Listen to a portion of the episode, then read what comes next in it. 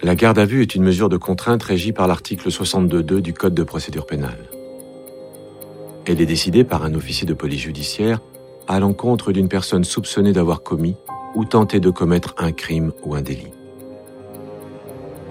Bienvenue dans Garde à vue, le podcast. Entre 1985 et 1986, celui que la presse a surnommé l'étrangleur de la Robertso fait régner la terreur dans ce quartier résidentiel de Strasbourg. Il s'introduit la nuit dans des appartements au rez-de-chaussée où il étrangle des jeunes filles dans leur sommeil et leur inflige des sévices sexuels. Le dossier de l'étrangleur de la Robertso devient le plus vieux cold case de France. Cependant, 27 ans plus tard, une empreinte palmaire retrouvée chez l'une des victimes est identifiée. Il s'agit de celle de Nicolas Charbonnier. Sa garde à vue, commencée à 14h10 le 21 janvier 2013, se poursuit. Vous écoutez le troisième épisode de l'affaire Nicolas Charbonnier.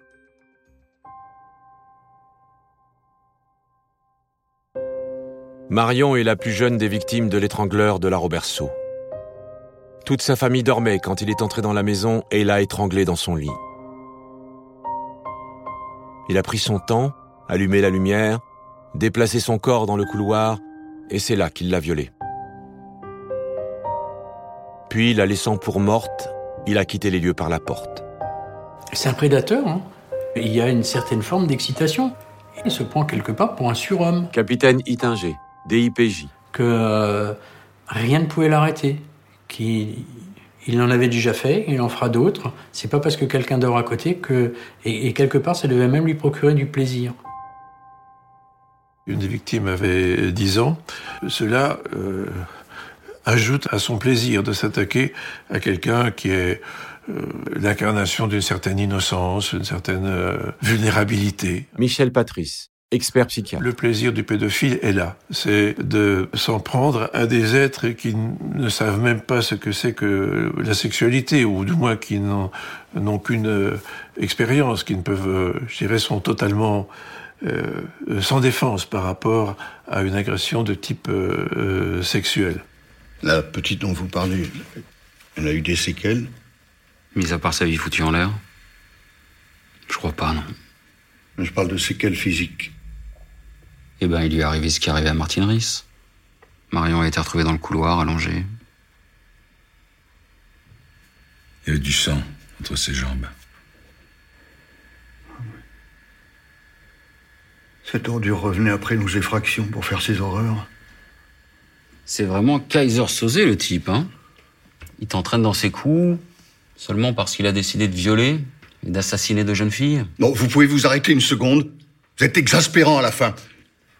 Mais c'est ce que je vous ai expliqué à l'instant. Ouais, oui, oui. Tout le monde dormait que je suis parti. J'ai touché à aucun enfant. oui, c'est pas très déontologique, mais voilà, c'est. se fout un peu de sa gueule, quoi, parce que bon, voilà, à un moment donné, c'est bon, quoi. Major Thomas, DIPJ. C'est pour ça qu'on lui parle de Kaiser Sosé. C'est abracadabrantesque son histoire à un moment donné. Hein. J'ai compris que euh, ce que m'avait dit mon client lors de l'entretien n'était pas absolument euh, la vérité. À ce moment-là, si j'avais pu m'entretenir une seconde fois avec lui, euh, je pense que notre entretien n'aurait pas du tout été le même. Cyril Baldé, avocat de Nicolas Charbonnier. Il se trouve que la loi interdit à l'avocat d'avoir deux entretiens dans les 24 heures. Le peu d'accès au dossier, c'est un, vrai problème de droit de la défense. Caroline Bolla, avocate de Nicolas Charbonnier. on a une inégalité des armes euh, qui, pose évidemment problème à tous les avocats euh, qui font un peu de la défense pénale. La troisième audition vient de se terminer. Il est 17h15. La garde à vue de Nicolas Charbonnier dure depuis 27 heures. Le capitaine Itinger lui a permis de voir son ex-femme pendant quelques minutes pour qu'elle lui porte des vêtements propres. Alors qu'il s'apprête à le descendre en cellule, Nicolas Charbonnier lui fait une confession inattendue. Vous devez me prendre pour un monstre parce que j'ai fait.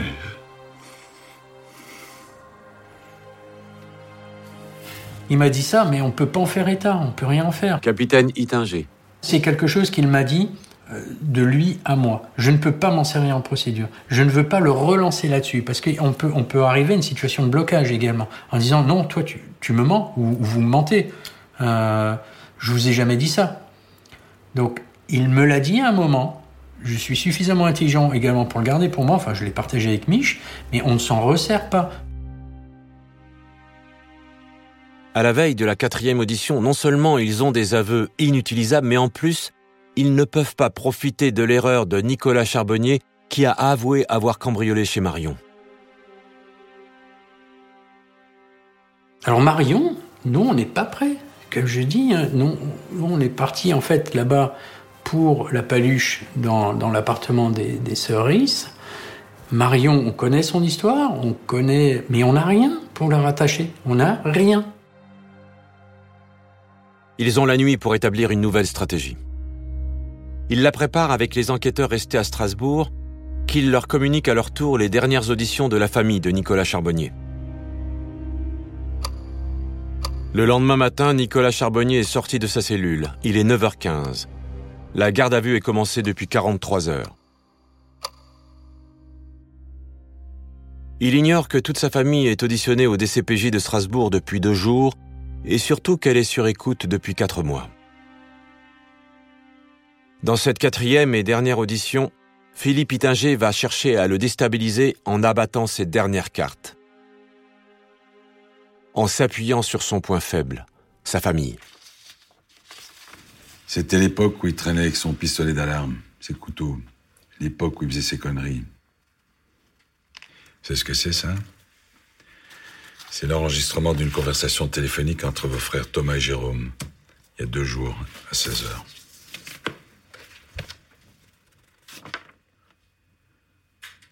Non, mais c'était mes couteaux de l'armée, je me trimballais pas avec. Donc vos frères se trompent Oui, ils se trompent. Et la vie de votre père, ça compte beaucoup pour vous? D'après lui, vous auriez giflé une femme qui aurait porté plainte contre vous alors que vous étiez encore à l'armée ce qui aurait entraîné une comparution devant le tribunal et une condamnation à une peine de six mois avec sursis. C'est pas possible. Ça n'existe pas. Ce que vous dites là. Mes frères, mon père, qui disent que j'aurais frappé une femme, qu'au quoi j'aurais été violent avec elle.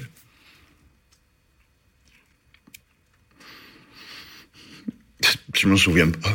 Je ne me souviens pas. Jamais fait de mal à personne. Non, je crois que mon père se trompe. Je devoir lui en parler. Moi, je crois que vous mentez, monsieur Charbonnier. Je n'ai rien à vous répondre. Maître. Monsieur Charbonnier. Vous pouvez nous parler de votre relation avec votre fille et votre ex-femme, s'il vous plaît. Nous avons été très heureux ensemble. Les faits qu'on lui reproche sont tellement abjects, j'essaye de le rendre plus humain. Et ma fille, euh, je ne vis que pour elle. Quand je ne suis pas avec elle, je prépare les moments où on va se retrouver. Euh, ma fille, c'est certainement ce que j'ai de plus précieux au monde. C'est mon trésor. Ma fille, c'est ce que j'ai le plus précieux au monde. Ma fille, c'est mon trésor.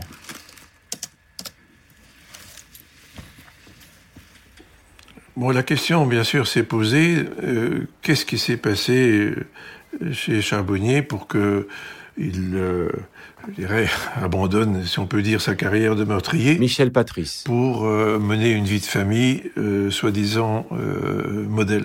Je n'ai pas souvenir dans ma carrière d'expert d'avoir observé chez quelqu'un une telle métamorphose de la personnalité.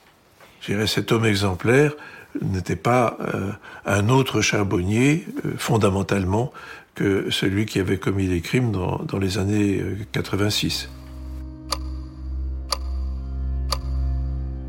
Nicolas Charbonnier vient de passer 47 heures en garde à vue, dont seulement 6h45 en audition.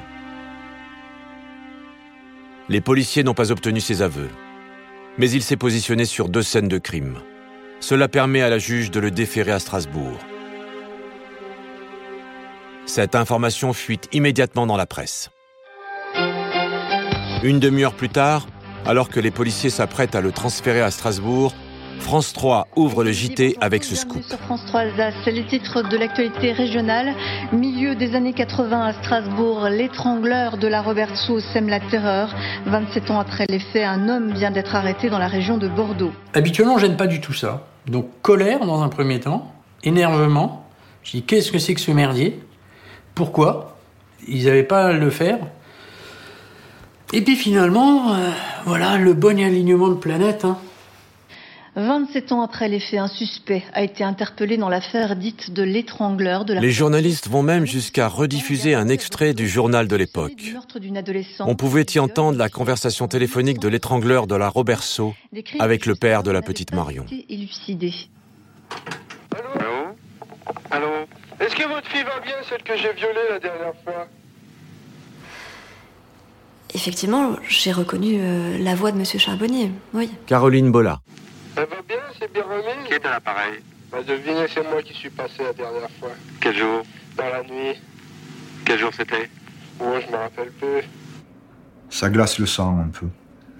C'est effrayant. Brigadier-major Foran, DIPJ.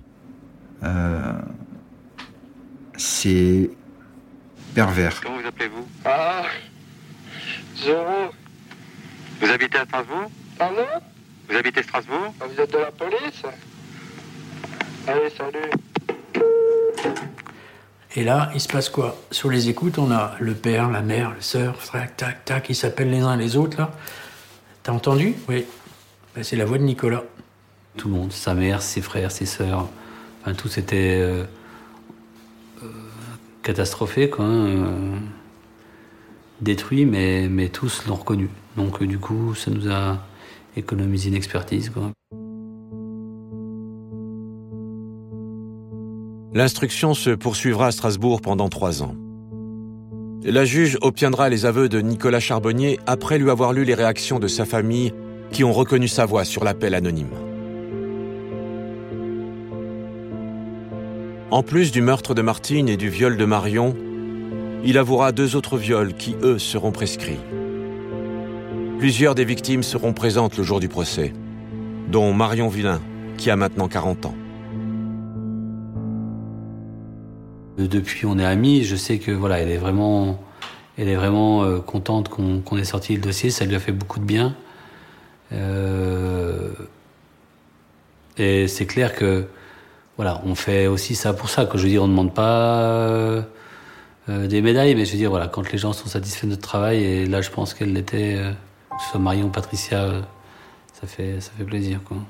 Je resterai toujours persuadé, je pense que Michel aussi, que, le, que dans la salle, on avait également d'autres victimes qui sont juste venues le voir, qui sont venues voir comment est-ce qu'il allait être puni et qui n'avaient jamais osé déposer plainte. On en est persuadé. Très sincèrement, s'il refusait de parler, on avait perdu. C'est à nous de savoir jouer avec la procédure. Alors bien sûr, l'avocat va crier au scandale. Mais à partir du moment où vous, découvrez, avez découvert un meurtrier, il faut déjà avoir les couilles sérieusement bien attachées pour aller dire que les flics, ils ont mal fait leur boulot, quoi. Et je pense qu'avec Charbonnier, qui était vraiment un cas particulier, parce que nous, on nous a demandé de travailler avec, avec la législation moderne sur un cold case. Eh bien, il faut s'adapter. Il faut s'adapter, il faut trouver une véritable stratégie, il faut être rusé, il faut aller au bout de son idée.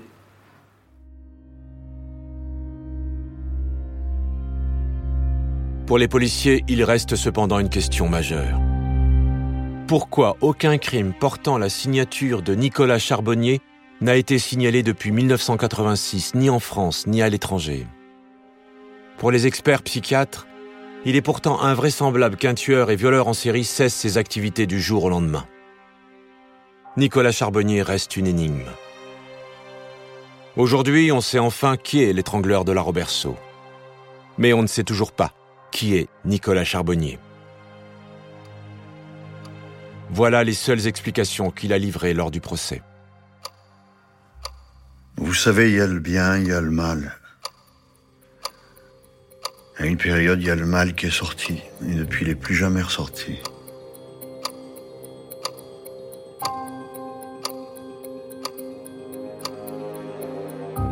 Venez d'écouter le dernier épisode de l'affaire Nicolas Charbonnier. Retrouvez-nous bientôt pour une nouvelle affaire. Et d'ici là, n'hésitez pas à vous abonner à ce podcast et à lui mettre plein d'étoiles.